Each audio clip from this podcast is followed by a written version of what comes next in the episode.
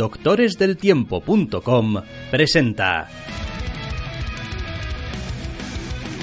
Entre cómics.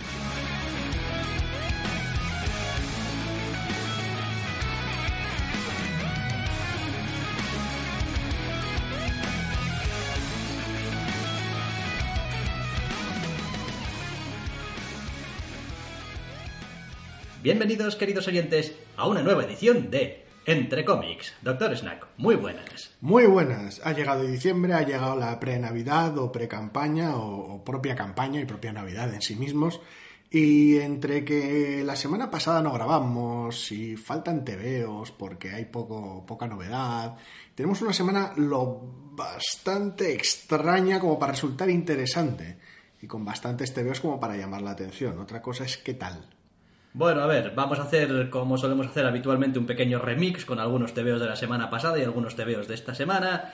Daremos un repaso también a los irresistibles hacia el final. Que es una lista bien generosa. Sí, la verdad, porque son dos semanas también de irresistibles Sí, pero La prácticamente. semana pasada hubo poca leche. Sí, la verdad es que la semana pasada es una de esas semanas en las que dices, va, si hay alguna semana que no vamos a hacer programa, esta es de las mejores. Sí, no, no, no es que hubiéramos decidido hacerlo así, pero mira, coincidió en una semana un tanto escasa. También es previsible que alguna de las semanas haya tos, tos, especial, codazo, tos, con las cosas del año. Sí, igual sí. Como suele ser tradición, pero bueno.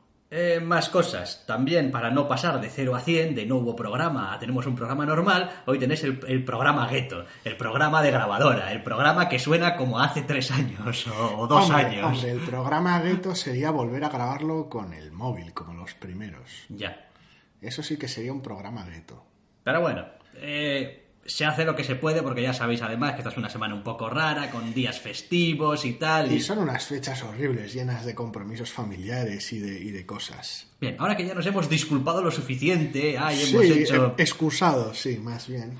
etcétera, etcétera, podemos entrar en harina con un TVO que este es de la semana pasada, Batman, Creature of the Night, número 1 de 4, Kurt Busiek y John Paul Leon, para DC, este TVO que es, o al menos se ha publicitado como si fuese algo así como el hermano espiritual de aquel Superman Identidad Secreta, Secreta Identity.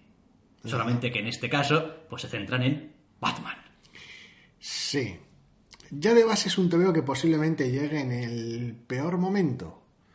En el cual, por un lado, mm, tengo un Batman que me gusta un montón, que está en el, no sé, polo opuesto posiblemente a ciertas sensibilidades de este TVO. Y por el otro lado, pues cuando estoy metido en un evento que está haciendo que me canse de Batman a pasos agigantados. Con lo cual, no estoy seguro de hasta qué punto puedo ser justo con este TVO que no me ha hecho ni puta gracia.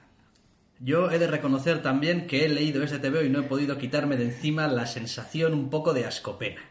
Es decir, a ver, vamos a ir por partes. El TVO está bien escrito, quiero decir, Kurt Busiek no se ha levantado un día y ha dejado de saber escribir. Quiero decir, sabe escribir. Y desde luego tiene unas ideas bastante claras de cuáles son las cosas de Batman que quiere trasladar a, una vez más, una historia de un personaje en el mundo real, que de alguna manera cosas relacionadas con Batman o lo que sea. Sí, vamos a andar muy de puntillas con la trama por aquello de los spoilers. Eh, para empezar, me parece que el, el concepto inicial del que nace la idea, a mí me parece muchísimo menos potente que el de Superman Identidad Secreta. Donde Superman Identidad Secreta es un TV, a pesar de todo, muy directo. Este me parece que da unas vueltas que te quedas loco. Para empezar, tenemos dos narradores distintos. Un poco igual, sí, que da bastantes vueltas. Da- Mi problema no es tanto con eso, mi problema es que es muy pesado. Es un TVO muy pesado. Eso también. Después tenemos a John Paul Leon, que, bueno, pues tampoco tengo nada que achacarle. Ninguna Es queja. decir, coge esta idea de un niño torturado y tal y cual y con sus problemas y pues todo su mundo es un poquito, un poquito... mm, Pues, pues sobrecargado y Batman y gris y triste y... Ah, Es un mundo muy Batman. eh, entonces, a ver, ya sabemos que es una miniserie que van a ser cuatro números y ya para el final de este primer número, bueno, parece que hay alguna especie de avance en algo. Sí, no, Pero- no es nada especialmente sorprendente, pero bueno. Pero el camino hasta llegar a ese final a mí me resultó un poquito tortuoso. Lo cual está bien, porque quiero decir, es Batman, es, es ese rollo de, ah, estoy, estoy jodido porque mis padres y tal, y el mundo es una mierda y tal, y traído un poquito a nuestro mundo real, ¿no? Es como, ah, todo es como muy problemático y un dramón y una tragedia y tal, y... Puede ser trágico, puede ser dramático, puede ser tortuoso, lo que no puede ser es tedioso. Pero a mí... A ver, para empezar, yo ya cuando vi que había dos narradores dije, buah, esto... El doble de captions por el mismo precio. Sí, pero es que además son Pagas un dos, y te llevas el doble de son texto. dos puntos de vista eh, totalmente independientes, con muy poquita cosa en común, y eh, realmente tampoco te puedes fiar demasiado de ninguno de los dos narradores, Por razones de la trama. por sí. razones de la trama. Entonces, no sé, me parece que es un TVO que hace referencia a una idea de Batman que está como muy superada ya. O debería estar quizá un poquito superada, quiero decir, Bueno. los tiempos de, de la, de la tortuosidad y de la justicia y del tal, quiero decir, en los tiempos del Batman Spawn, En los tiempos del Batman Spawn, sí. pues, Correcto. pues igual ya hay que empezar a dejarlos atrás. Es decir, que para mucha gente le resultará atractivo, ¿eh? Y el TVO está más o menos bien escrito y está bien dibujado y tiene atmósfera y tiene sus puntos más o menos de tensión y pues bien, pero me resulta muchísimo menos genuino, muchísimo menos, eh, no sé, eh, impactante, muchísimo menos atractivo de- de- de lo que era Identidad Secreta. Yo, eso está claro. También porque los tonos son muy diferentes. Es decir, Superman es Superman, es Superman, la, la- la- la esperanza, la luz, el, el- aquello a lo que quieres aspirar. Y esto es, esto es Batman, el, el- no, no sé cómo llamarlo, el, el- el vengador de las calles oscuras. Batman bajona, sí. Entonces, claro. No sé. eh, Por un lado está el eterno problema del formato. Si esto era un, es algún tipo de novela gráfica con una cantidad de páginas bastante larga por número, en una serie de cuatro números, ¿por qué no sacarlo del tirón en un tomo? Con lo cual, pues ciertos artificios de final de número que afectan muchísimo a la estructura del número y que prolongan el primer número muchísimo más de lo que debería durar, no harían falta, no tendrían por qué estar ahí. La estructura sería más flexible y el TVO posiblemente sería mucho menos brasas. Pero quieres hermanarlo con lo que quieres hermanarlo. Y Secret Identity tenía cuatro números. Tal, habrá que ver también el número 2 si en cierto modo también es un eco de lo que era identidad secreta y hay un salto temporal o no o qué. Eso todavía está por ver, pero bueno. No sé, este, y tanto, pero no sé, me lo tendrá que contar alguien, me temo. Porque es que... Es que se hace más que- durillo, a mí se me hizo mucho más duro de lo que creía que iba a ser una historia de, de Kurt Busiek sobre Batman en este, digamos, no sé, esperaba, esperaba algo un poco diferente. Sí, es una suerte que no pongamos notas porque este es muy pesado sobre 10. O sea, es que, es, es que es, muy pesado. Es muy pesado, no solo realmente, a ver, ya sé que, bueno, pues a veces somos casi hasta famosos por meternos mucho con los captions y tal, pero ya no se trata de que, uh, no, no puedo leer más de tres palabras por, por viñeta porque me salen granos en la piel ni nada. No se trata de nada de eso. El problema es que es muy cansino, tiene un ritmo tóxico y es redundante de cojones. Entonces el TVO acaba siendo uh, muy, muy denso para contar muy poquita cosa, pero contarla mucho rato muy fuerte. Y bueno, pues beneficia a la atmósfera. Si no te ha quedado claro un poco el tema, te lo va a machaconear. Pero aparte de eso, es un TVO bastante brasa. Sí, sí. Las cosas como son, a mí me pareció que es un TVO bastante brasa. A ver, como es un TVO de la semana pasada, he tenido ocasión de ver también un poco por aquí y allá unas reviews, unas notas y tal y cual. Has empezado a ver reacciones de la gente. Sí, y en general a la crítica, digamos, Le ha gustado. de los medios online le ha gustado. Qué sorpresa. Pero bueno, a ver, es como todo, pues ellos tienen su criterio o sus criterios y pues nosotros tenemos los nuestros. Sí, yo tengo el mío. No seas pesado, no seas redundante, no, no intentes machaconear con la idea hasta que entre martillazos. Y todas esas cosas se ven, se ven hechas polvo en este número. No, y además, a ver, parte del asunto es que la acción o lo que hace el personaje en, en este número tampoco es que sea interesante, porque a veces no estás avanzando mucho pero a través de la caracterización y de las acciones del protagonista y tal cual, pues bueno, vas, es decir, el TVO se vuelve más o menos interesante, es como, bueno, no está avanzando demasiado la trama, pero están pasando cosas, estamos viendo apuntes, y este TVO creo que en general toda la caracterización que hace del protagonista va en la misma dirección, nos da muy poquitos matices, muy, muy poquitas... El problema es cuando tienes el protagonista que tienes en este TVO, pues tienes muchos límites a la hora de cuánta agencia crees que puede tener en esta situación o cuánto carácter puedes desarrollar.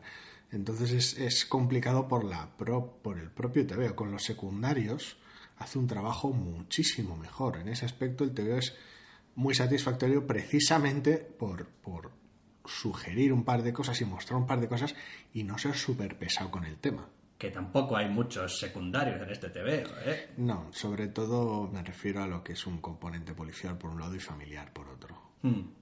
Son los dos puntos de interés y con muy poquito, con muy poquito hay realmente hay personaje que puede salir más números o no y construyes una, una perspectiva.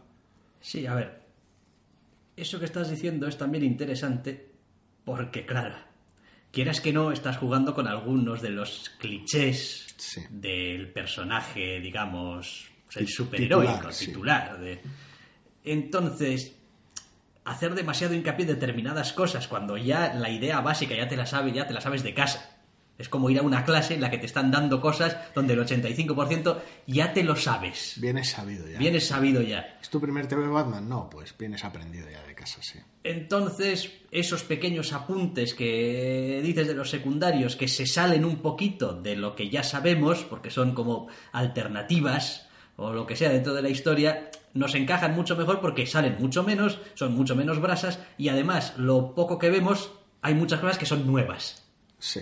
Con lo cual, jo, pues es todo ganancia. Es como sales poco, eres sucinto, vas al punto y además hay elementos nuevos. Mientras que en general seguimos en el TVO a un protagonista cuyas tripulaciones en- de una manera u otra, de manera directa o indirecta, en flashbacks o no, en historias imaginadas, ya lo tenemos muy andado. Es precisamente con los secundarios y con ciertos puntos donde el TVO muestra sus, sus arrebatos de elegancia, el- de los que es posible. Es en el resto del TVO donde carga las tintas y para mi gusto se pasa muchísimo. Habrá quien, a ver, entiendo que a mucha gente le haya, le haya gustado porque tiene una atmósfera realmente magnética.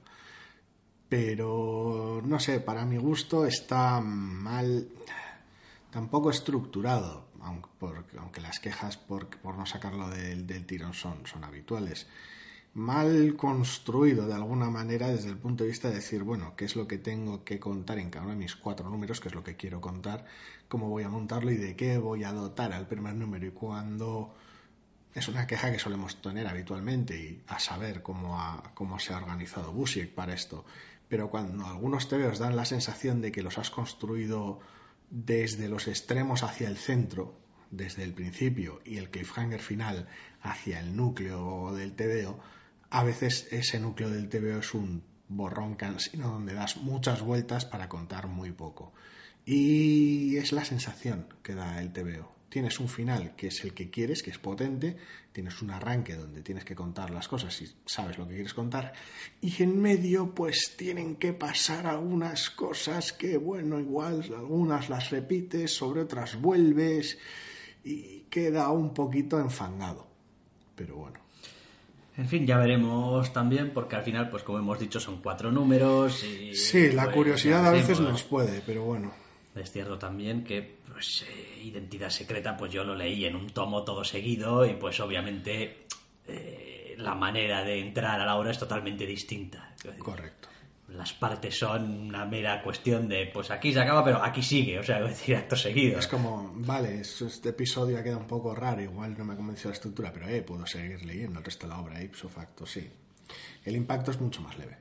Bueno, pues dejamos este Batman Creature of the Night número uno de cuatro, Kurt Busiek y John Paul Leon para DC, y nos vamos a un TVO de Boom en uno que, curiosamente, tiene cierta tendencia a volver por Navidad. Hablamos de Klaus, y en este caso Klaus and the Crisis in Christmasville sería. Número uno, Grant Morrison y Dan Mora, eh, retomando una vez más este personaje del Santa Claus que en su momento pues crearon o recrearon o lo que sea. Sí, tienes tu Santa Claus de fantasía épica, tu Santa Claus heavy metal, en una aventura navideña, como le corresponde en cierta medida, y es un tebeo muy, muy extraño, y no extraño por las razones habituales que se le podrían atribuir a Morrison. Es un tebeo extraño porque mientras que tiene algunos puntos singulares o peculiares aquí y allá, la mayor parte del tebeo es un tebeo realmente convencional. Juega con la estructura en algún momento y tiene el final que tiene, un tanto particular, con un epílogo, bueno, navideño, por decirlo de alguna manera. Pero, pero luego el TV es terriblemente convencional, es ir a un sitio y pegarse con el malo.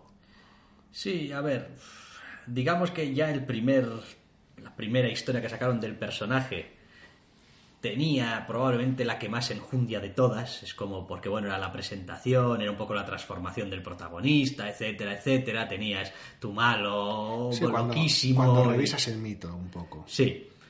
Después creo que sacaron otro volumen el año pasado, que sinceramente ya no me acuerdo muy bien de qué iba, pero iba de unas movidas bastante locas, ya un poco entre, entre la propia mitología, para que nos entendamos, o algo Sí, así. Normalmente siempre suele tirar por ahí. A- al final de lo cual, pues creo que había un, un- un nexo con el con este volumen de ahora. Es como si alguna vez, quiero decir, se hace, se hace un Batman de Tim Burton de malo, pero si alguna vez las fuerzas del mal volvieran a alzarse, ¿no? Pues, Activas la Klaus señal. y ¡pum! Sí, sí. Eh, el TVO, después, en cuanto a lo que cuenta, y ya en el volumen anterior a mí me pareció, que me lo leí también, eh, le falta chicha. Le falta, quiero decir, es como, es muy bueno presentando cuál es el problema, es relativamente malo dando una solución, una resolución al asunto, que siempre suele ser bastante chusquera, y entre medio hay ideas interesantes pero o se pasa por encima o se llevan muy mal, o que decir, tiene esta tendencia a acabarlo todo con una somanta de sopapos. Que dices tú, pues no sé, decir, hay, cosas aquí en este TV, hay, hay ideas, hay conceptos, hay. ¿No? Pero, pero al final. Normalmente es divertido cuando enredas con el mito y cuando te permites ciertos juegos y cómo trasladas cosas del folclore a- al tebeo, cómo lo vas a hacer, con qué óptica y tal, ahí es donde hay cierto juego interesante. Pero una vez superado eso y meterte en harina y en la propia trama del TVO, el TVO se convierte en un TVO de superhéroes muy, muy estándar, muy bien llevado por Dan Mora, pero muy, muy estándar, de puñetazos. Y en este caso, además, cuando el diseño del villano y ciertos momentos que tiene hacen que parece que el protagonista se esté pegando con Lobo, porque tiene según qué momentos y según qué decisiones de diseño que no me creo que sean casualidad, pues ya el TV es todavía más raro. Es como medieval Superman contra Lobo. Es muy raro todo. No sé, a ver, yo reconozco que es un personaje que me hace gracia. Y cuando veo una historia suya, pues si puedo la leo y... Pero en general siempre me parece que da mucho menos de lo que podría. Es como, esto está bien, no... A ver, está bien, no está mal, pero realmente...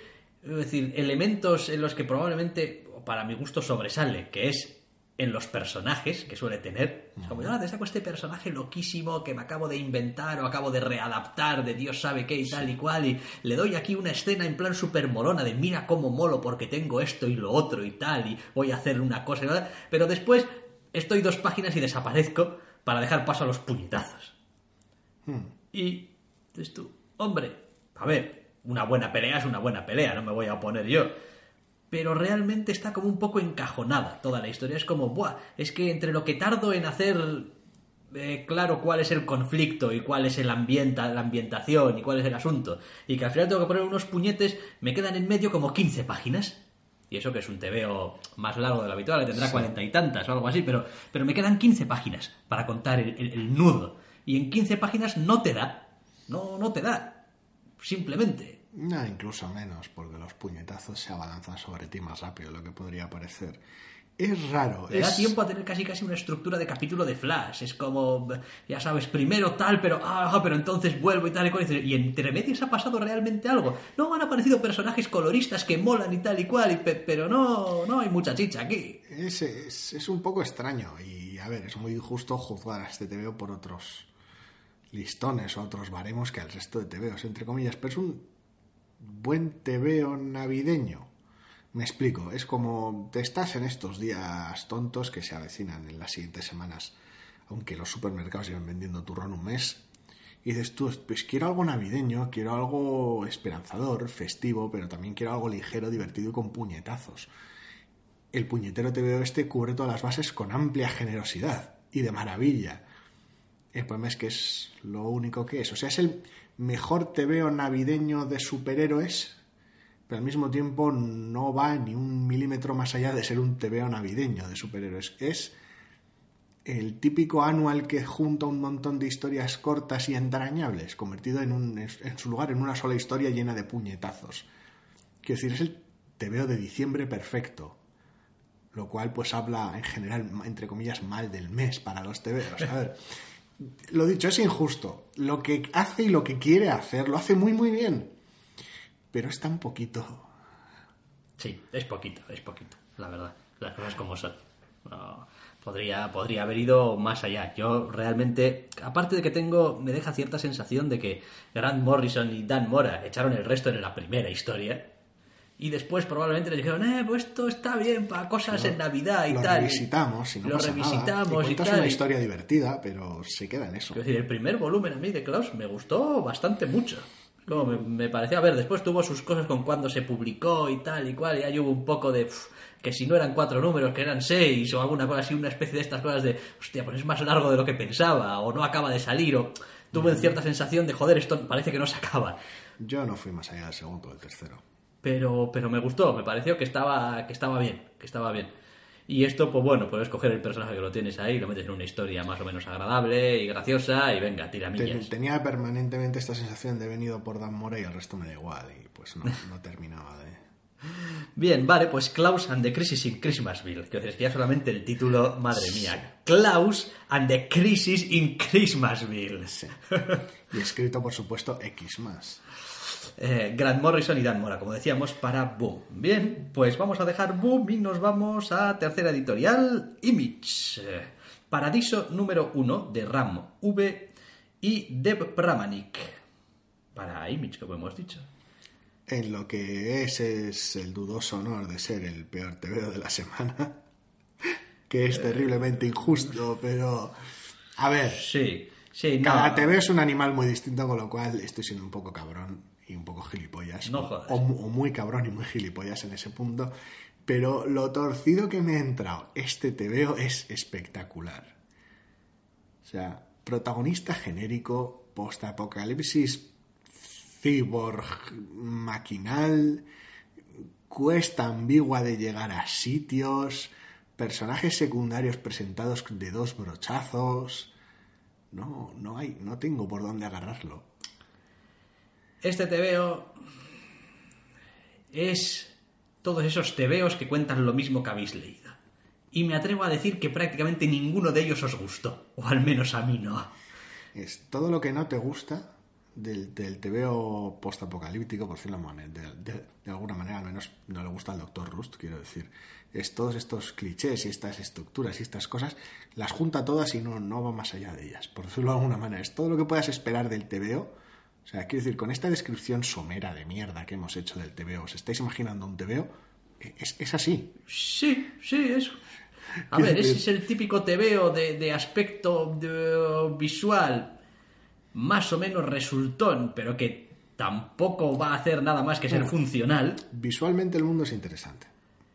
Y después argumentalmente no tiene nada. No, Es decir, argumentalmente es protagonista genérico con alguna clase de secreto o habilidad o llámalo H. Quiere ir a un sitio donde todo el mundo quiere ir porque el mundo está jodido y al parecer ese sitio es mejor, otra cosa que nunca se ha visto, tampoco y tal. Y entonces, pues para llegar hasta allí tendrá que o llegar a acuerdos o pasar por peligros. Y conocerá gente por el camino y le lloverán antagonistas. Eso es, y algunos serán amigos, otros serán enemigos.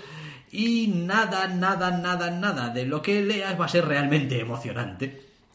No, ni sorprendente, ni novedoso, ni tampoco creativo. El protagonista eh, se mueve por estos derroteros de protagonista misterioso de, mundo postapocalíptico y los tienes a duro la docena. Quiero decir, a veces es como si estuvieras siendo especialmente cruel viendo a Kevin Costner en Waterworld. Es como, uh, es misterioso, no sabemos que, uh, tiene algún secreto, que, uh, cuidado, uh. Y están buscando un sitio, la Tierra. Sí, he elegido posiblemente uno de los ejemplos más horribles que podía haber elegido. Que, que me da igual, eh, que, que, argumentalmente me sirve también, de que la reví hace poco Mad Max Fury Road. Estamos buscando Tierra Verde, o como cojones lo llamasen, y tal y cual. Y decir, bien, pues todos sabemos que el argumento de la película, pues, está para lo que está. es funcional. Es el que es.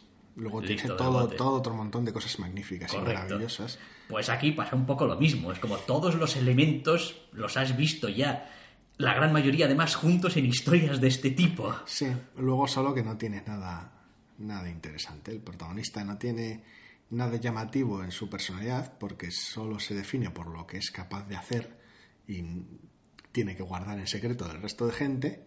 Los secundarios están hechos a brochazos, con lo cual todavía están por desarrollar los antagonistas son una especie de bufones coloristas cuyo modo de operar extravagante no, no, conduce a ningún lado y el mundo, aunque tiene algunos elementos visuales interesantes, pues vuelve a ser un mundo postapocalíptico más o menos conformista en muchos aspectos de diseño.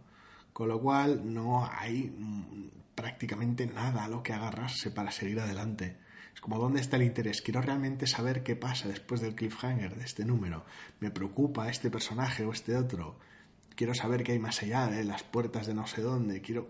No, a ver, a estas alturas, de todas formas, pues nuestras filias y fobias las conocéis bastante bien. Ya sabéis que a mí, particularmente, las historias postapocalípticas no me entran bien. Habida cuenta que este es el programa 208 a estas alturas, creo. Por eso, es decir, que, vamos, no, no, es un, no es un género que lo vea y directamente me atrae. Es decir, no es como, eh, mira, en esta portada hay, no sé, magos y gente que vuela. Digo, hostia, magos y gente que vuela, vamos a ver qué es. Pero, pero este tipo de historias posapocalípticas no en general. problema con ellas. No... no... tengo ningún problema con ellas, ni filia ni fobia ninguna. No.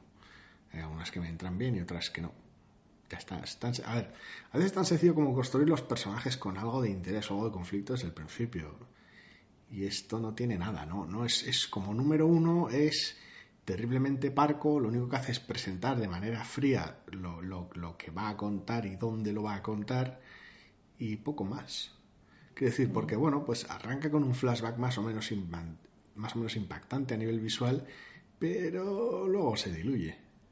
Y claro, pues cuando lo más interesante ya ha sucedido en tu TV en el pasado, pues a veces no es la mejor manera de prometer un futuro legible.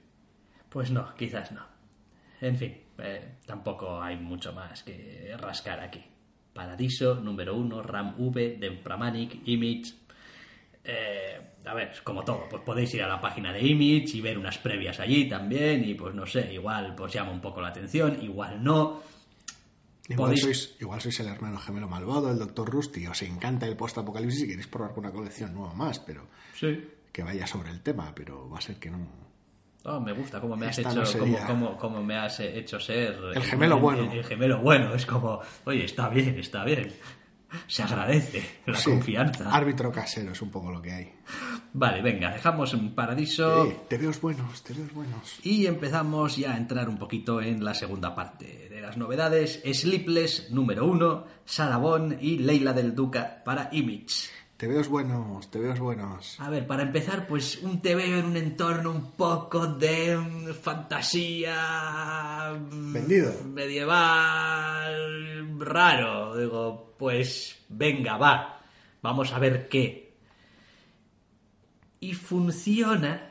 A ver, es un TVO muy de sus creadores, en el sentido de vas a llevarlo esto a este ritmo y lo vas a llevar con este aspecto visual tan marcado todo el rato y que nadie espere aquí grandes cosas en, en un número, hay aquí mil millonésimas, mil millones de cosas. En general me pareció un número impecable. Tiene algún pequeño arrebato de decir, vale, aquí estáis aprovechando esta conversación entre dos personas para explicar alguna que otra cosa en este salón de baile. En la mitad del TV hay una escena muy específica de decir, sí. vamos a meter aquí dos explicaciones. La conversación se sigue leyendo de manera natural, ¿eh? pero estamos muy viejos ya como para no ver ese tipo de trampas. Lo bueno es que el resto del TV hace su trabajo de manera formidable. La relación entre los dos personajes protagonistas, una noble y su guardaespaldas, está llevada de manera, de manera increíble Es decir, es, es, es formidable y con un par de intercambios, un par de silencios, un par de cosas, es, es maravillosa. Además, la naturaleza de su guardaespaldas y el rol que ocupa y demás, no hace falta explicarlo. Es decir, ya está su propio cargo, el propio título del TVO. No hace falta decir nada. El diseño visual va de maravilla con todo. Entonces no, no, no hace falta nada. Solo con un pequeño intercambio en una sala del trono, un par de conversaciones en pasillos y un final más o menos cercano. Y el primer número es soberbio. Ya digo, más allá de esa pequeña trampa de conversación de bueno, sí, porque tu situación es esta que es muy, muy, muy puñetera y entonces tal vez podrías venir conmigo y te ayudaría de esta manera y tal. Y es como, vale, gracias por esta explicación. ¿Podemos seguir con el TVO? Sí, y ya está. Es un pequeño bache, muy, muy pequeño, pero bueno. A ver. mm, estoy pensando en alguna de mis comparaciones ridículas y absurdas. Sí, sí. No sé si me atrevería tanto, tanto, tanto a hacer esta comparación, pero a ver, vamos a ver. Este- hay tebeos de, digamos, de, de fantasía, o bueno, en general, en general, ¿eh? Todos los, todas las historias que se cuentan, que se centran mucho en la ambientación y en el mundo, y descuidan un poco los personajes, de manera que lees el primer número y, bueno, vale, quiero decir, parece que hay más mundo, me he quedado más con la idea de cómo es, lo raro que es todo esto y tal. Estoy pensando, por ejemplo, en el número Esto uno de Mirror. Esto es un. Atlas, no un TVO. Es Depende. como- No, hombre, pero el número uno de Mirror tampoco. Hace mucho que no leí, ¿eh? Pero, pero decir, la, la idea en general que me transmitió a mí los primeros números de Mirror es, joder, mira qué mundo más raro y tal y cual. Y bueno, luego hay unos personajes aquí también y tal, ¿no? Es lo pero, más destacable, Pero, pero- pero, pero, pero mira qué, qué, qué bizarro ese es el mundo No y es, qué tal no es en, cual. en este caso no es en detrimento de los personajes. Eh, aquí, aquí lo que tiene son los personajes. Correcto. Lo que está alrededor es lo que está alrededor de los personajes y algunas de las cosas las necesitas para entender el contexto y tal. Pero en realidad no te está queriendo contar, mira este reino donde el rey acaba de morir y... No, lo que te está contando es, mira esta, esta, esta noble y su guardaespaldas y cómo Y- pues van a los sitios inmediata. juntos y las situaciones que les pasan y ya está. Es como hacer eh, un corte o un- una, una entrada directa a la vida de los personajes. Sí, porque el TVO se desarrolla básicamente en tres, en tres habitaciones distintas de interior. A efectos prácticos. No, no se trata ya tanto de, salir fuera y ver, bueno, este reino cómo es, este mundo cómo es, explícame. En realidad no tenemos ni idea de si, el orden de si la gente vive Hay- bien, si la gente vive mal. ¿Cómo va la si- magia? ¿Cómo si están hay- hay educados, otras si no razas, están monstruos, educados. dragones? Na- nada. No, no Nada. hay, no, no hay una explicación en la página de créditos, no. Que si el TVO no abre con un estamos en el año no sé cuántos de la era Del- de del reino mundo ficticio. El rey Patatín acaba de morir dejando. No, no, ya está, no. El, el TVO se explica solo con lo que sucede en él. Punto. Ya está, nada de paja. Joder. Y Todo. por eso es un TVO enorme. Exactamente, y por eso es un buen tebeo. Por eso es un tebeo que lo lees, lo terminas de leer y tienes la sensación de que te están contando una historia y de que la historia importa y que los personajes importan y que, y que no necesitas saber nada más que lo que te han contado ya para seguir leyendo y seguir disfrutando. Después habrá cosas, habrá sus movidas, habrá tal. Luego el desarrollo puede ser de cualquier manera, puede ser mejor, puede ser peor, ya veremos como para, para dónde tira. Pero como carta de presentación, como Sí, carta es- de es- es- presentación es formidable. Es un número de enganche fantástico. Es un primer número. A ver, es como todo, te puede no gustar. Es como, pues la verdad es que los personajes no me han gustado. Otra vez, El este. ritmo es muy pausado, el- la atmósfera es muy intimista. Cuando leo fantasía épica quiero, quiero épica, Otra no solo vez, fantasía. otra vez una historia del guardaespaldas y la noble y esa relación tirante entre los dos, de dónde están los límites del deber y dónde están el cariño que se profesa Sí, y tal aunque, y cual. aunque juega un poco con eso, pero bueno, sí, Sí, sí, claro. podría, podría verse de esa manera. Pero sí. bueno, otra vez estamos con esta mierda, madre del amor hermoso, y además no paran de hablar los cabrones. ¿Por qué no pasa nada? Aunque bueno, al final te veo pasen cosas, pero no, ¿por qué no pasa nada? Sí, sí, entiendo que, que No hay ninguna guerra, no hay ningún conflicto, no hay ningún... en muchos aspectos es muy sobrio y que a mucha gente le podría parecer que, que, que habla mucho de cosas interesantes, pero no suceden cosas interesantes, entre comillas. Pero bueno, mm, yo no lo veo de esa manera, desde luego. Y visualmente me parece que es muy atractivo. Sí. Es decir, tiene un estilo muy particular, por lo tanto seguramente habrá gente a la que le entre muy bien y gente a la que le entre muy mal. El diseño de personajes es bellísimo. Pero me parece que es, es, es es fantástico, quiero decir, es, es, bello, es, bonito de ver, está, está en su punto justo y además con los matices necesarios dentro del acting de los protagonistas, eh, dentro del diseño no ya solamente el, el- bueno, sí, forma parte del diseño de los personajes, pero hay cosas, el diseño de los personajes que, en fin, son, son pequeños detalles que dices tú, sí, joder, esto tiene que estar aquí. Es decir, le da, le acaba de dar ya el, el retrato completo El al acting, personaje. el acting es una maravilla y el diseño de personajes, principalmente en el aspecto de vestuario, por decirlo de alguna manera, tiene ese punto de decir, me creo este vestuario, pero al mismo tiempo tiene esos arrebatos un tanto extravagantes, un tanto raros, de eh, fusiones de ciertos conceptos, de ciertas épocas, con lo cual no es como decir, bueno, sí, vale, aquí Sí, es como no es de verdad, Saco, no, es, de un- verdad, no es como, no puedo decir aquí, mira, 1473 y tal, no, ni, ni nada parecido. Es como, ah, no, pues esto es de esta época. No, no, es un poquito una fusión que, que se las arregla. Pero al mismo tiempo siguen sin. O sea, siguen vestidos, por decirlo de una manera, ciñendo unos aspectos exclusivamente de manera práctica, de manera creíble. Sí, no. eh, está, está bien. Sleepless. Es. Da bastante en la tecla. Eh, visualmente a mí me recordaba un poco, te lo decía ayer, un poco a Arclight. No recuerdo si era Sí. el nombre del arco en concreto y tal, pero bueno, un poco este, esta cierta tendencia, los tonos un poco también eh, marrones, un poco este, este aire de colores también un poco, no, no, no planos, pero... Sí, no, tampoco es que sea sobre los colores, pero bueno, sí que es conservador en algunos aspectos. Es decir, se mantiene más, más apegado a una, a una cercanía, por alguna manera, cierto, cierta... No es que la paleta se limite mucho, pero es, pero es un, una- un enfoque más mundano para de alguna manera darle sobriedad y darle veracidad, tal vez, o lo dicho, que parezca menos fantástico una situación ordinaria que no un color muy cargado atmosféricamente hablando o emocionalmente hablando. Pues sí, que está bien, vaya, que es que es un TVO que nos ha gustado y pues... Sin más, quiero decir, tampoco me ha gustado a mí tanto como a ti. O, A mí me ha gustado muchísimo. Me ha gustado, me ha parecido que está bien. Es como he terminado con una sonrisilla el TVO. Es como, ja, eres un poco cabrón. Has conseguido picar mi curiosidad y que me hayas gustado. Buen trabajo. Un número uno realmente bueno. Y vamos ahora con un TV un poco raruno. Muy, muy raro, ¿no? Sword of Ages número uno de Gabriel Rodríguez para IDW. Que es, es extravagante, pero al mismo tiempo es, es un TVO familiar.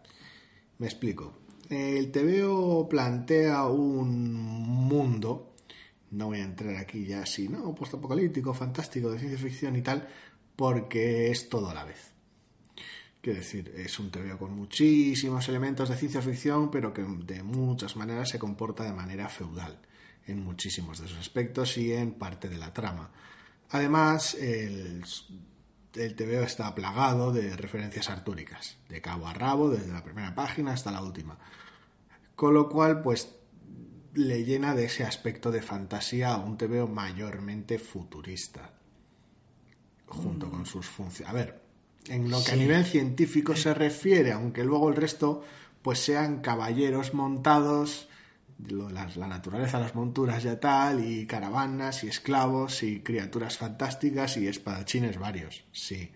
Pero bueno, en todo ese marco de, de ciencia ficción fantástica, por decirlo de alguna manera, nos sitúa a una protagonista que básicamente da su primer paso hacia la aventura.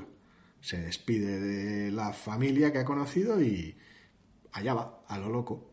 Se ha estado preparando toda su vida para, para petarlo y ahora va a petarlo. Con lo cual es un primer número, una vez más, de una estructura muy familiar, en un mundo que es, no sé, es totalmente ajeno, pero que tiene ciertos enganches para que el lector no se pierda. Con lo cual es raro, pero al mismo tiempo es fácil de leer. Sí, eh, a mí me transmitió este TVO también de la semana pasada unas sensaciones un poco, a ver, contradictorias no, pero un poquito extrañas, porque el aire general del TVO, y venga, vamos con las generalizaciones horribles, Vamos una, una nueva racha, es como Vas de a decir es como- europeo. exacto, es de coger y decir, Sabía que a decir europeo. que, que, ya sabes, de Que algo europeo. euro- que europeo, que Sí, suele ser relativamente habitual esa mezcla de ciencia ficción y fantasía, sí. Sí, incluso visualmente, ese, ese, ese, ese- Visualmente algo menos. Ese toque. Pero lo digo porque es un poco más limpio de lo que es- cabría esperar de esa generalización. Sí, pero suele haber a veces un cierto, un cierto aire en los personajes como de falsa rigidez. Es decir, no, no es que los personajes sean rígidos, no, No es que los veas ahí, pero hay un cierto aire como, como de irrealidad a veces alrededor de los personajes. De pose, de... Sí, de, de que, de que son, pues eso, ¿no? Una cosa, joder, rara, de futurista, medio fantástica, medio Sí, tal. Normalmente, normalmente se debe a que los, los que destacan, los que llevan la voz cantante, no, no, los, no los masillas del fondo, ni los personajes del fondo, ninguno de ellos es normal. Ninguno de ellos es realmente... No es humano el humano, un, quiero decir. un, un espécimen normal de su, de- de del grupo al que pudiera pertenecer, desde la protagonista hasta una figura mentora que hay, que bueno, mejor en el nombre ni me meto porque ya tal. eh, los secundarios que están de su lado, los antagonistas que a hacer algo del TVO, no hay nadie que no rebose individualidad, lo cual los hace a veces recortarse muchísimo contra el fondo hasta que el punto que parezcan, a ver, tampoco fuera de lugar, pero sí ex- extravagantes en exceso. También es verdad que es una obra de un único autor, que se lo guisa y se lo come. Sí, Entonces, claridad de ideas absolutas. tiene también ese, ese, ese aire de obra compacta, de obra, de obra de joder, es que esto casi- exactamente lo que estoy haciendo sí, casi, paso a paso. ca- casi puedes oler como joder, esto, esto lo está haciendo un, señor con un, vamos, con una conciencia de lo que está haciendo a veces, vamos, acojonante. Y ahora quiero aquí a los antagonistas presentarlos de esta manera, que tengan esta conversación para que uno de ellos quede de- retratado de esta manera. Y ahora pasamos aquí cómo va integrando a los secundarios a lo largo del número hasta que se produce el encontronazo con la Está protagonista bien, hacia el no es, no es del todo. eh, no es del todo el plato clásico de mi gusto, Está sorprendentemente bien. Pero está bien. Es como, jo, pues es un tebeo que, que mola y. Y además es un tebeo bastante largo, quiero decir, tiene bastantes Sí. páginas y quiero decir, no son 20 páginas de no. Ni mucho, ¿no? Realmente para, para contar el festival son que como cuenta. 50 o una Sí. cosa así. Quiero decir, respira muchísimo, pasan bastantes cosas. Es tú, wow, aquí, aquí hay, hay cosas. hay- Yo cuando lo agarré y vi nave espacial y el planeta Es que el principio es muy raro. Dije yo, ay, va a ser este tipo de TVO generalización y decir, uy, mm, no sé yo es, si hasta qué punto, a ver qué tal. Y, y iba, iba sucediéndose el TVO y, ah, pues la protagonista tiene estos momentos y muestra su carácter en las interacciones que tiene con otros personajes, por extravagantes que resulten, después de un pequeño montaje y tal, y ah, bien, y este personaje excéntrico de mentor y tal, y muy bien, y el TVO me ganó a pasos realmente rápidos, o sea, en, unas pocas páginas decía, era, de repente era mi TVO, ya no era uff, este TVO que me tengo que leer entre comillas, porque no es como si nadie me obligase, pero pasaba a ser de este TVO que estoy disfrutando. Y para cuando empiezan a aparecer los secundarios, que son muy pintorescos, muy distintos entre sí, llega el final y tienen oportunidad de interactuar entre ellos, dices tú, correcto, entiendo ahora el funcionamiento del TVO, el rollo que se trae, aunque a veces sea tal vez demasiado obvio con ciertas referencias, y me apunto, me, me subo, me gusta, compro. Está bien, aunque sí creo que este es también otro de los casos de "Uf, no me puedes dar la historia completa. Es decir, Tampoco sabemos realmente la cuánto, cuánto está planeado. Podrían ser 70 números. bueno, sí, pero 70 números de 50 páginas son la obra de un titán. Tal y como creo que además es autor todo, Ages, ¿eh? la Es espada de las edades. Sí, Es sí, no. Una historia épica de... Joder. H's. Para dibujarlo también. Mira la saga de la espada de la, espada de la verdad. Son como que 14 tomos, 15 volúmenes. No sé. Fantástico. Una serie de novelas que son un montón. Nosotros más allá de la serie de televisión no pasamos, pero son un montonazo de, pero un montonazo de novelas, por citar alguna espada. en el No sé, eh, está bien, para mí es, es un punto un poco intermedio. Es como, pues aquí está, es no soy enteramente el cómic loco europeo este de cosas del espacio, pero que luego es todo fantástico y tal Pero y cual. sí, pero no, Eh, pero pero, sí, pero no, ni tampoco soy el clásico tebeo de, pues voy a coger un entorno fantástico y No, lo no voy es, a no es hacer un ahí". TVO de aventuras vacío, porque está lleno de personalidad y de personajes interesantes. Ya veremos qué pasa con la trama, porque es la gran ausente del, del TVO. Sí, de hecho, este primer número es básicamente vamos a ver si nos conseguimos una trama. Que es decir, la protagonista tiene que llegar a un sitio para que le den trama, hay unos personajes esperando allí a la trama y por el camino hay unos antagonistas, aparecen unos antagonistas que se verán irremisiblemente enlazados en la trama. Sí, es, es muy Pero no- divertido. No, es- tenemos es- trama. Es muy divertido el momento de ¿y vosotros qué hacéis aquí? No hemos venido también a por la trama. Ah, estáis aquí por la trama. Sí, ah, pues oye, pues a ver si nos dan quest, ¿no? Pues yo creía que era Pues, la única que venía sí, por la trama. Pues Eso es, no. no. pues aquí, aquí todos estamos por, a, a por quest. Es una sensación realmente que es muy rara que, y que tiene hasta un punto cómico. Le hemos venido aquí a buscar una aventura, por decir, por Sí. simplificarlo de alguna manera, que bueno, luego ya habrá sus pertinentes contextos y explicaciones, pero la sensación final que da después de un TVO más o menos serio, tampoco voy a decir excesivamente serio, ni, ni muy dramático, ni nada, pero es un TVO serio, en un mundo de aventuras más o menos sobrio y cruel en algunos casos, y llegas a este final de bueno, y ahora vamos a tener la trama, vamos a tener aventuras, léete el segundo número, es decir, vale, bien, no me esperaba este giro tan ligero, tal vez, tan, tan, tan descocado en algunos casos del TVO, pero está bien porque acompaña mucho a, a esa atmósfera de aventuras que tiene, pe- pese a todo el TVO. Sí, es un TVO bastante peculiar. De los que hemos leído recientemente, yo creo.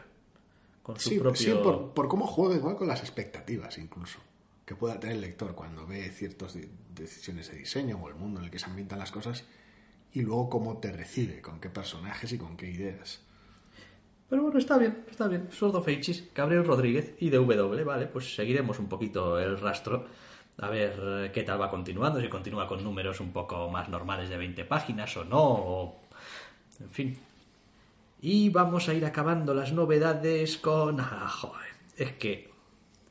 No llegamos a hablar de un número uno de esta colección también. No. Hace algún año, ¿no? No creo. No, no nos tocó nunca ningún... No, igual aquello sería Magdalena Eso es más posible. o alguna cosa. Bueno, Witchblade número uno, Sí, de Caitlin Kittredge y Roberta Ingranata, para Image. Witchblade, Witchblade. Witchblade, Witchblade. A ver, Witchblade, Witchblade y al mismo tiempo no, porque se trata de un reinicio de protagonista, universo, origen, poderes, todo, todo nuevo. Todo nuevo, desde cero. Nada es de fiar de lo que hayas leído antes de Witchblade, que en nuestro caso es realmente muy poco. Nunca hubo demasiado interés por ese rincón de los TVOs en general. Siendo, siendo Rincón un- una observación generosa, por decirlo de alguna manera, ¿eh? Tampoco nos oiréis hablando mucho de The Darkness, por ejemplo. No, hombre, yo a lo poco que pude catar un poquito de, de aquellos tiempos locos noventas Sí. y Darkness. Bueno, tienes mucho donde elegir, porque bueno, tuvo una adaptación televisiva extraña, un anime que no tenía mucho que ver, quiero decir, Y lo cierto es que siempre me dio la sensación de que, a ver, todos los universos compartidos, Marvel, DC, son el estirar. Sí. Es decir, ahí no, es decir, no hay ninguna duda, son unos sacacuartos, tienen que seguir adelante y tal y cual. Pero también es verdad que cuentan con tal cantidad de personajes con los que interactuar que, bueno, hombre, pues es estirar, pero al menos tienes muchas cosas, ¿no? De donde tirar. Aquí, básicamente, en este mundo había como cuatro personajes que tenían poderes y todo lo demás era como muy mundano. Entonces, al final, los, la, can- la cantidad de cruces y cosas en las que podías meterlos sin parecer que ya estamos otra vez con una pelea por error entre Darkness y Witchblade, porque tal no, y es, cual. no es del todo cierto, pero sí que era un poco así desde fuera y desde dentro también, ¿eh? Y es como, ojo, es que no tenéis, necesitáis tener más juguetes para hacer que esto luzca un poco a largo plazo, porque si no, esto en el número 100 debería acabar porque ya le has dado todas las vueltas. Era un poco, era un poco raro. Era, una época un tanto turbulenta, según que te ves. Pero bueno, centrándonos en la actualidad, la verdad es que se han hecho el primer número menos interesante que se podía hacer. Quiero decir, tenemos a una nueva protagonista que parece que empieza con una introducción, o que podría tener alguna introducción medianamente interesante por el rol que desempeña y sus interacciones con el mundo que la rodean, pero en su lugar Buena parte del TVO está emborronado en una estructura de pesadilla que mezcla flashbacks con flash forwards, con visiones que rompen el ritmo por completo y los relativos puntos de interés que podría haber de la protagonista nos los cuentan en un montaje marrano de su pasado. Porque no hay otra manera de llamar a lo que hace este TVO que montaje marrano. Y dices tú, uh, este personaje tiene todas estas cosas que no sé muy bien por qué me estás contando y por, peor aún por qué me las estás contando de esta manera. Porque ahora puedo más o menos ver lo que le ha pasado, pero no veo el contexto, no veo cómo reaccionó, cómo le afectó, porque has hecho un montaje marrano. Y luego el resto del TVO es, pues toma aquí estos poderes que ya veremos y explicaremos si en los próximos, porque se acaba el TVO y oh Dios, he quemado todas las páginas. A ver, voy a decir una barbaridad y evidentemente hay Allá 50 maneras de hacer las cosas, pero este TVO se llama Witchblade. Es probable que tengas como dos opciones de, de empezar el TVO si quieres mm, va a empezar fuerte. Uno, en mitad del meollo, y fuck the explanations, o sea, ya veremos. O dos, haces el primer número y aquí no hay Witchblade.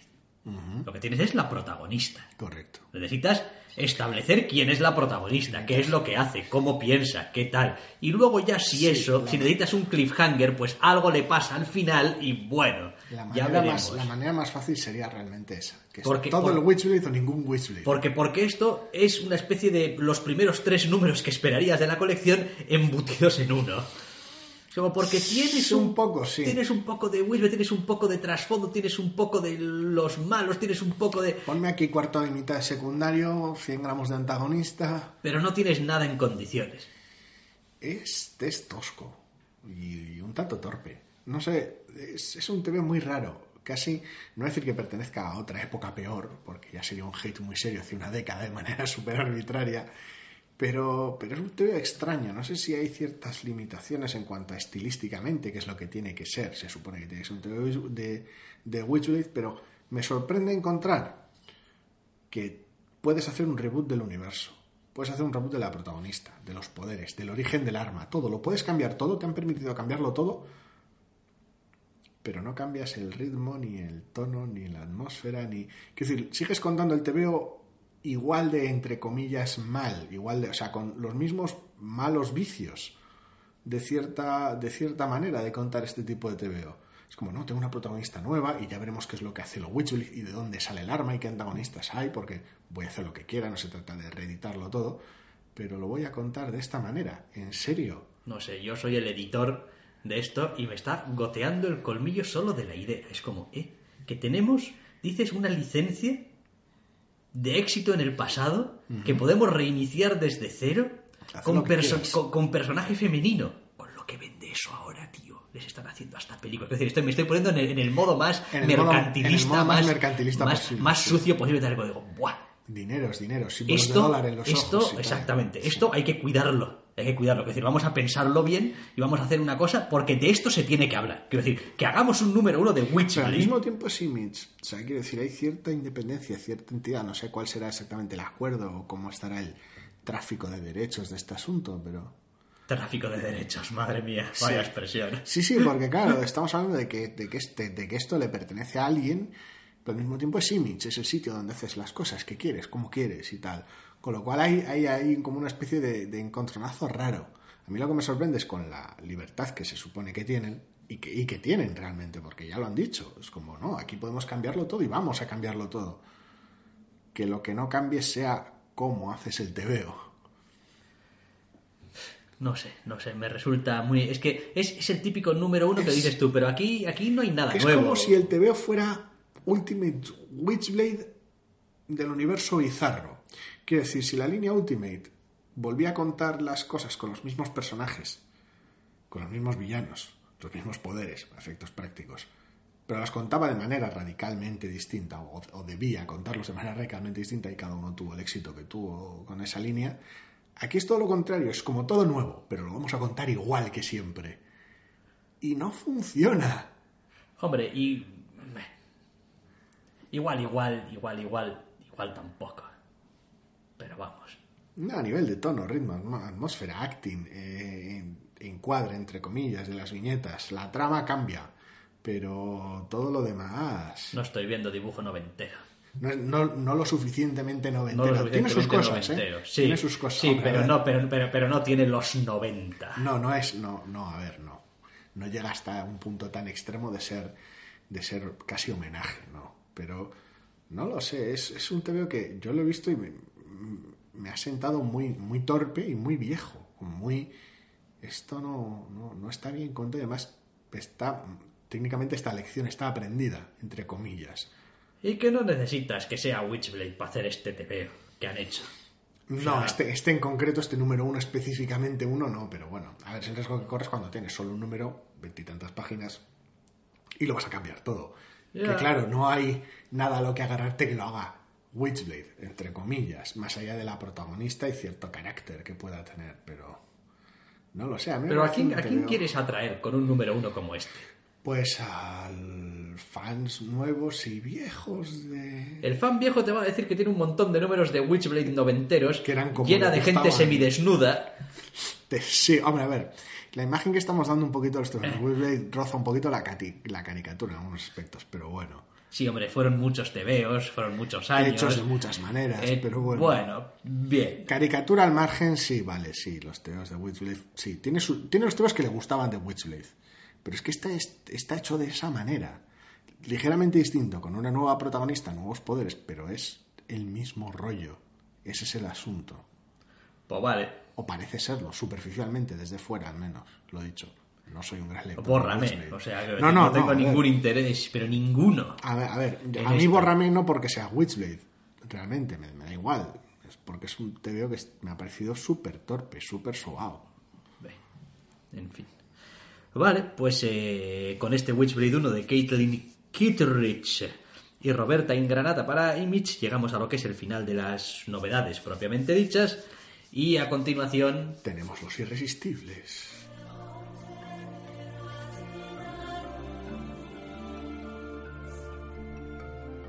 No solo de novedades vivimos los doctores. También leemos otras colecciones. Y aquí están, porque nos encantan, los irresistibles de la semana.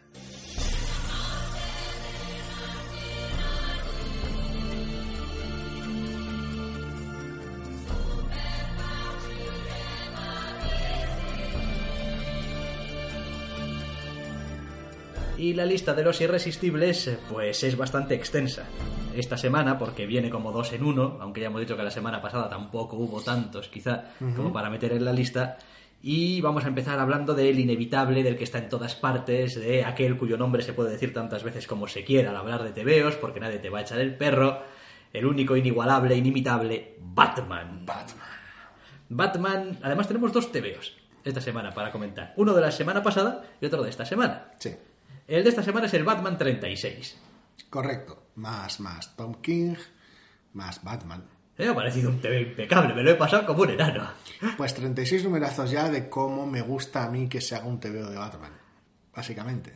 En general, es decir que estoy disfrutando mucho toda esta parte. A ver, es decir, ya desde el principio el TVO cogía un tono muy concreto, pero concretamente esta parte de, bueno, voy a coger a Batman y lo voy a humanizar a través ya, ya no de él, porque él como que sigue siendo un poco un trozo de corcho muchas veces. Bueno, Al menos en lo que exterioriza. sí. Hombre, ya Sino- comentamos en Rebirth que era el Batman que sonreía. Sí, sino, si- sino a través de los que tiene alrededor. Que también. Y este número 36 básicamente va de cómo ven a Batman y cómo se ve Batman a sí mismo. Sí, porque cuando alguien dice que, o nosotros mismos decimos que Batman necesitaba que le diera un poquito el aire, Batman no es Batman, Batman es él y todo lo que le rodea, no, no vive en el vacío, con lo cual está siendo una etapa que estamos disfrutando como marranos, como marranos. Sí, a mí concretamente esta, eh, este hilo argumental del que están tirando El más ahora, reciente. el más reciente, el del Oh My God, me encanta. Me Mm. encanta. Es decir, a ver, tengo la sospecha de que, pues, siendo el personaje que es y siendo DC y con la versión Es a el los tipo de cosa que no dura. Exactamente, y con la versión a los cambios que hay, pues esto tarde o temprano alguien va a venir y te va a joder. Tarde o temprano alguien va a venir y te va a joder, pero al mismo tiempo tienes el Batman Annual número 2. Sí. Lo cual Que es... hace trampa. Es, como sabemos que en algún momento alguien va a venir y nos va a joder, al menos vamos a dejar esto aquí. Sí. Es difícil comentar el anual sin entrar en spoilers, pero básicamente es una historia bonita y navideña, muy propia de las fechas. No, no por la temática en general, no porque suceda todo en Navidades, y, sino por en general el tono que toma y el tipo de historia que es. Y aunque sea un poquito facilona, o, Sí, es- o muy facilona en algunos Es aspectos. la clásica historia de, pues vamos a llevar los personajes al futuro más o menos lejano y contar una historia ahí. Básicamente. En cierta medida, sí. Lo cual pues te permite jugar muchísimo. Futuro, con- pasado, sí. El TVO combina, combina los dos frentes. No sé, a mí... jo, la caracterización que hace Tom King de los personajes me llega, me, me gusta. Es decir, me parecen súper tiernos. Sí. O sea, me parece que es. que, que a veces nos enseña algunas eh, historias de, de- de- no sé, de, de- de- amor, de camaradería, de familia, de. sin cargar las tintas tampoco de la manera más, a veces. No, normalmente no. El anual este sí que es un poco más ñoño de lo Sí. habitual, pero bueno. de una Eh, manera más o menos sencilla, a través de, de- de cuatro cosas. Es decir, es un poco. me gusta porque. La relación de entre Scott y Bard en Mr. Miracle, por ejemplo, está siendo atómica. Sí, pero es. Tiene. A ver, tiene. No es que tenga, es que le gusta, o al menos escribe así las relaciones. Un poquito a mí me gusta pensar en ellas como inevitabilidades. Es como. eh, en una relación entre dos personas pueden haber muchas cosas que cambian. Puede haber muchas cosas coyunturales, puede haber muchas cosas situacionales, puede haber muchas cosas. Pero la relación entre dos personas al final depende de esas dos personas. Hay una serie de cosas que sí. Y puedes cambiar muchas cosas alrededor. Y puede ser una situación súper jodida y puedes tener... Pero al final la pers- las personas siguen siendo las mismas. Sí, hay cosas que prevalecen. Y por lo tanto hay cosas que van a mantenerse ahí estables. Sí, tiene un fondo esperanzador y positivo según qué aspectos. Y a veces lo transmite de la manera más mundana posible con ese día a día, esos vicios, guiños, esa, esa complicidad, básicamente. Sí. Sí, y ese, y ese cierto a veces respeto de que no siempre tienes que estar de acuerdo para poder seguir adelante. Es como, puede haber desacuerdos, puede haber lo que sea, pero unas cosas no quitan las otras. Y no sé, a mí me gusta, me gusta en, en general cómo lo, cómo lo está llevando. Sí que ha sido una cosecha muy buena estas dos semanas, porque tenemos el 9 de Extremity. Sí, el Y 9 el, de y Extremity. el 9 de Extremity es un pedazo de TVO muy serio. El 9 de Extremity Es tiene... ¿Es mejor que los 8 antes de Extremity? No, es igual de bueno, que es lo que hace de esta colección algo formidable. Tiene, tiene acción, tiene consecuencias, tiene, Tiene drama, drama, tiene nuevas posibilidades. tiene nudo en el estómago, tiene, tiene, tiene, tiene bofetadas en la cara, lo tiene todo. Sí, no, eh, lo de Extremity es algo para quitarse la puta boina. Sí, cuando empezamos a leerlo estaba, había cierta preocupación por hasta cuándo, hasta dónde.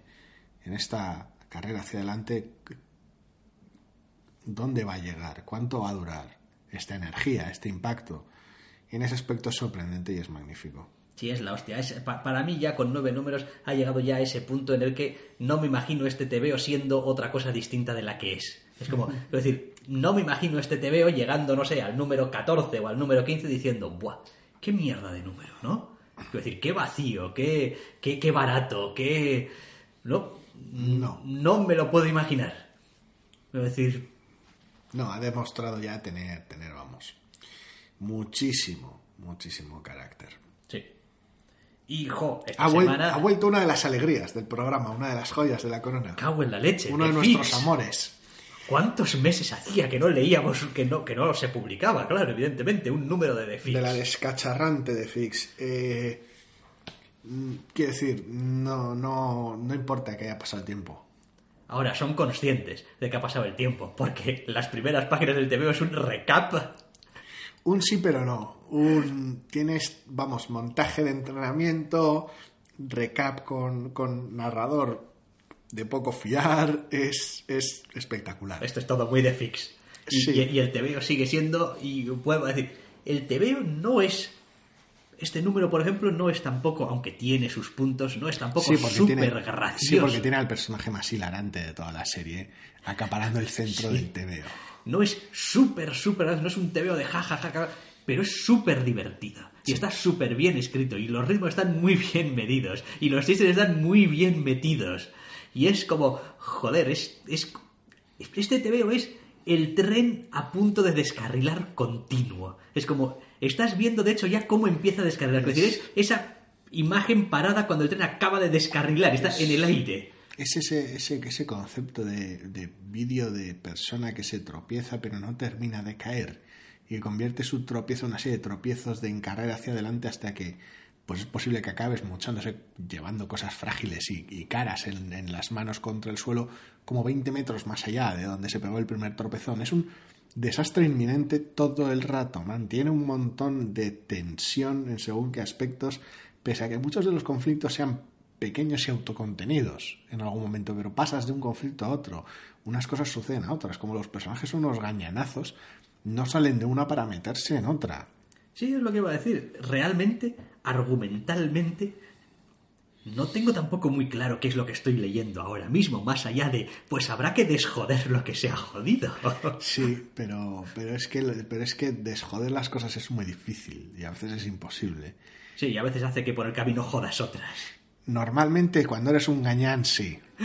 No, pero es, es, es fantástica. Esta colección sigue siendo, sí. sigue dando en el puto clavo.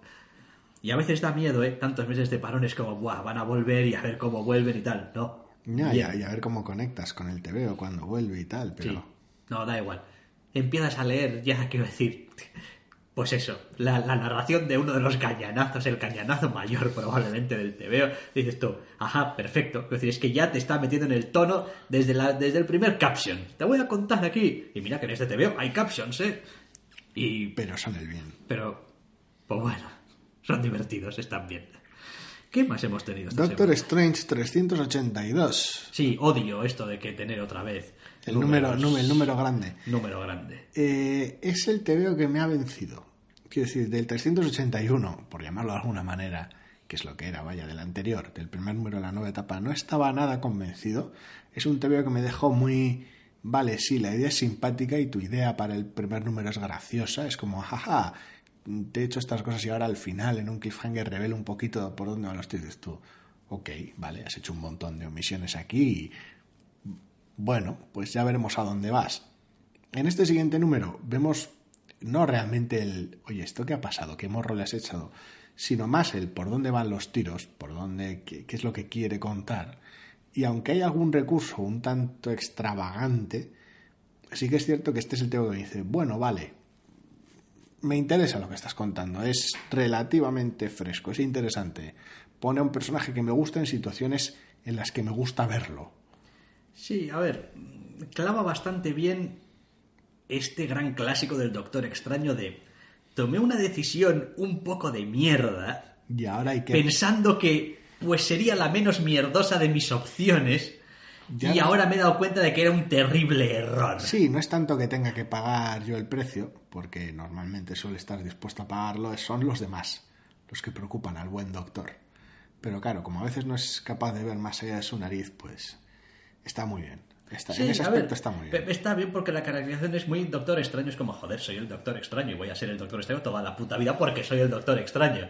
Bueno, sí, pero quiero decir, las cosas cambian, Doc. Quiero decir, a veces no estás en condiciones de ser tú el que toma todas las decisiones.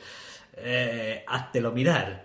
Y en ese sentido está, está bien. Después tiene algún pequeño golpe de humor francamente divertido que sí. involucra a una mascota también. Tiene sus tal. momentos de caracterización interesantes, un McGuffin mágico del copón. Está realmente muy bien. Es un enfoque muy, muy raro.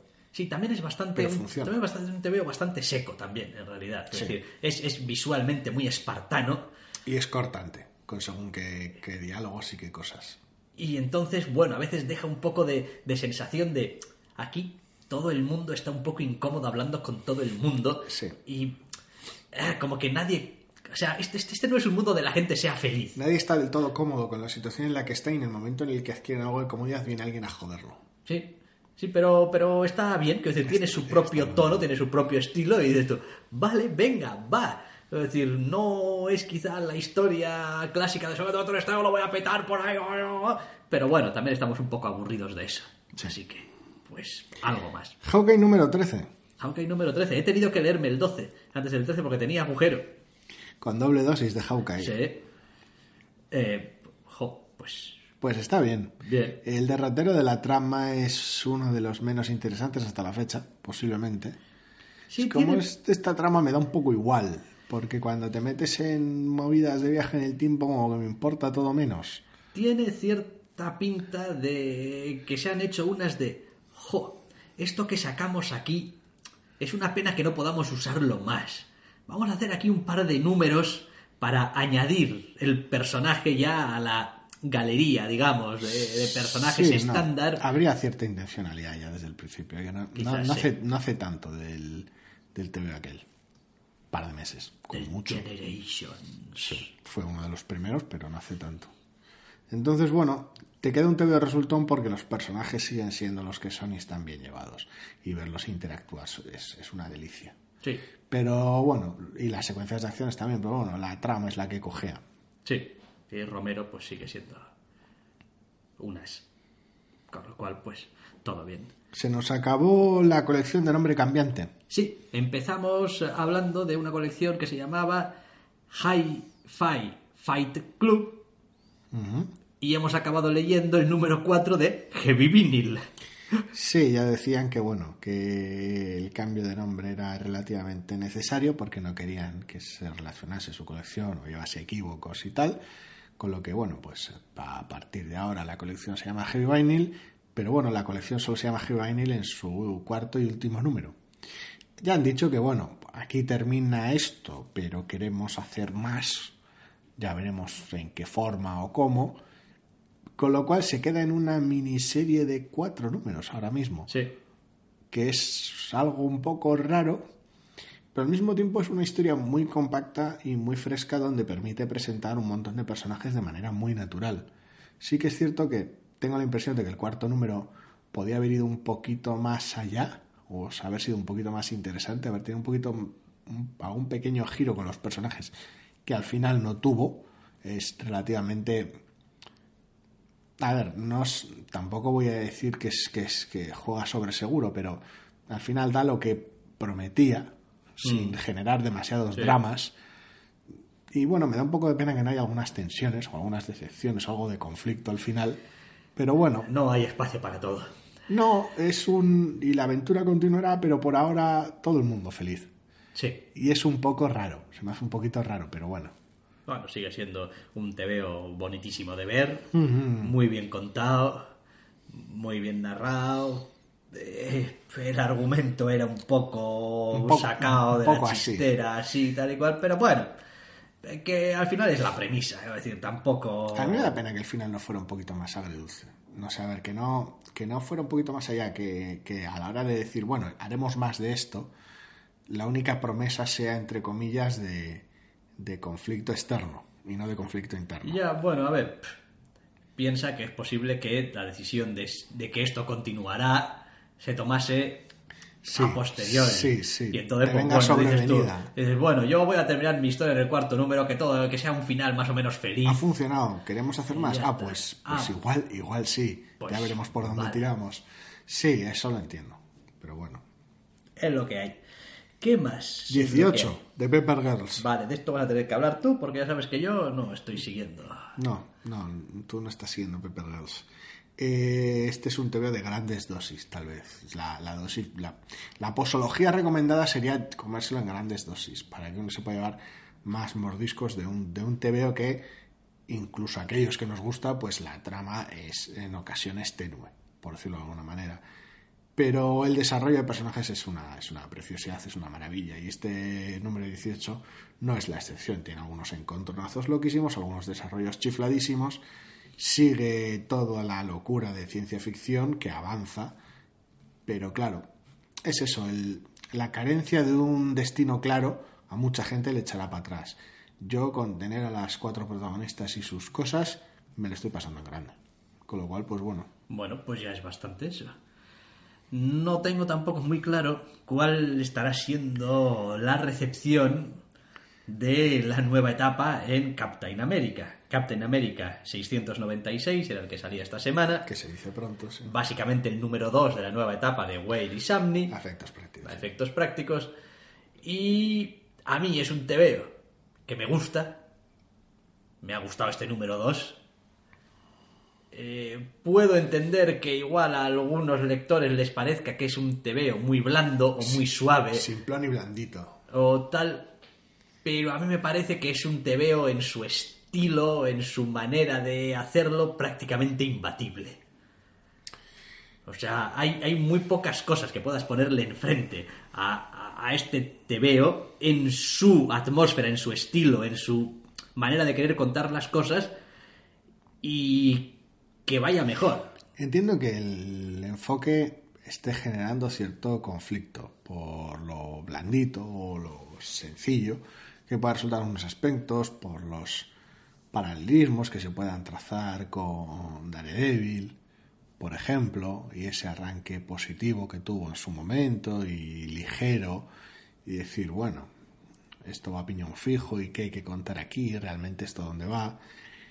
Pero la verdad es que es, un, es una limpieza de paladar tremenda. Eso por un lado. Quiero decir, ya es una, supone una desconexión, no porque la ignore, precisamente, sino porque decide atacar todo el asunto de Secret Empire de una manera determinada y, reconocer lo sucedido y enfocarlo de una manera determinada y muy distinta. Con lo cual ya solo en eso supone, supone un golpe, un golpe de frescura que yo, vamos, recibo con los brazos abiertos. Luego, además de eso, además de un, de un contrapunto, de un cambio de sentido total, supone además un TVO que es, es el TVO compacto hecho, vamos, redondo, maravilloso. Es una vez más, igual que pasaba con el primer eh, número, con el anterior, es un número unitario. de llegar Steve Rogers a un sitio, desarrollar una situación específica, con unos temas específicos con los personajes interactuando entre ellos, solucionar un asunto con tu secuencia de acción Y tiramillas. y tiramillas. Y está muy, muy bien llevado. A nivel visual, a nivel, a nivel de, de- de prosa pura y dura, no hay nada fuera de lugar en el TVO realmente. Puede que no te interese lo que quiere conseguir o cómo quiere conseguirlo, pero eh, la idea es cristalina en ese aspecto. Y cómo la traslada, Este te veo. Tiene una splash page de Steve Rogers, perdón, del Capitán América en moto, que es de coger y enmarcar y decir icónico. Sí, un poco sí. Porque tiene ese, ese, ese feeling, ese aspecto de decir, bueno, esto, esto tiene que hablar de un Capitán América específico, después de unos sucesos específicos en una época concreta que bebe del pasado, pero no es simplemente un homenaje, junto a un montón de sensibilidades de golpe, quiero decir, más allá de la sencillez aparente que pueda percibir uno, porque no son precisamente unos novatos en estas tareas el equipo creativo. Con lo cual el TVO es básico o sencillo o blando solo en lo más superficial, solo en lo más inmediato de la trama, solo en la sinopsis. Si uno lee la sinopsis del TVO, por extensa que sea o por detallada que sea, dirá, pues sí, un TVO sencillo y blandito y amable del Capitán América. Pero luego están los cómo y los porqués de todo el TVO, no simplemente lo que sucede. Y ahí es donde el TVO luce. Y es una maravilla. No sé, a mí me ha parecido un muy buen TVO. Lo estaba leyendo y estaba diciendo, sí, obviamente. A ver. eh, como siempre, las terminologías son un poco cabronas y tal. Pero leo este Capitán América de Wade y Samney y digo, este es un Capitán América de TVO. Quiero decir, todo ello, todo ello me hace pensar en el Capitán América de viñeta. Y que El solo Capitán puede tener cabida ahí. Sí, el, el Capitán América que lo miras y joder, no es un espía medio torturado, no es un superhéroe más grande que la vida, que tal, con grandes responsabilidades, no es un tío que tiene un sidekick que tiene que ir por ahí tal y cual, no, es el puto Capitán América casi casi destilado de, pues, joder, allí donde va es Steve Rogers y es el Y Capitán ayuda América y y ayuda. a la ayuda a la gente y hace las cosas superheroicamente y ya está. Y, y se mueve como un superhéroe, como un Capitán América de TVO. Y decir, me refiero a que La sensibilidad visual que Sí, tiene. sí. exacto. Es como, no, esto no es como, decir, Podrías adaptar la trama a otro medio, pero visualmente tendrías que arreglártelas de otra manera. sí, no, es, es, es- es fantástico, quiero decir, me, me gusta mucho, me gusta la idea de la, a ver, mucha gente tiende a decir, ah, sencillo, simple, Digo, a ver, para hacerlo así hay que ser muy bueno, Para porque bien, estás, porque estás quitando muchas cosas y quedándote con lo esencial. Y eso es la hostia de difícil. La hostia de difícil. De hecho, probablemente, en fin, a ver, todos hemos tenido alguna vez eh, de experiencias teniendo que escribir mierdas. Por, por esto, por lo otro, por no sé qué, no sé cuántos. El menos es más es una de las cosas en las que cada año que pasa estoy más firmemente convencido. Sí. O sea, En y, muchos y- aspectos- y- y en los tebeos, donde al final tenemos. A ver, tenemos. Es que separar a estas alturas palabras y dibujo es, en fin, es para darnos de hostias. Sí. Es decir, tiene que estar todo ello en, en conjunto. Tiene que ser lo mismo. Decir, tiene que ser indistinguible, indivisible. Es decir, cuando piensas en un tebeo no tienes que pensar en qué bueno era el guion y estaba bien dibujado. No, tienes que pensar qué bueno era el tebeo. O sea, y con este tebeo lo lees y dices tú, qué bueno es el tebeo. Sí. Está este- el tebeo, no es el guion, no es el... Qué bueno es el tebeo. Y hombre, ahí pues algo de culpa tiene el dibujante, obviamente, y algo de culpa tiene el guionista, obviamente.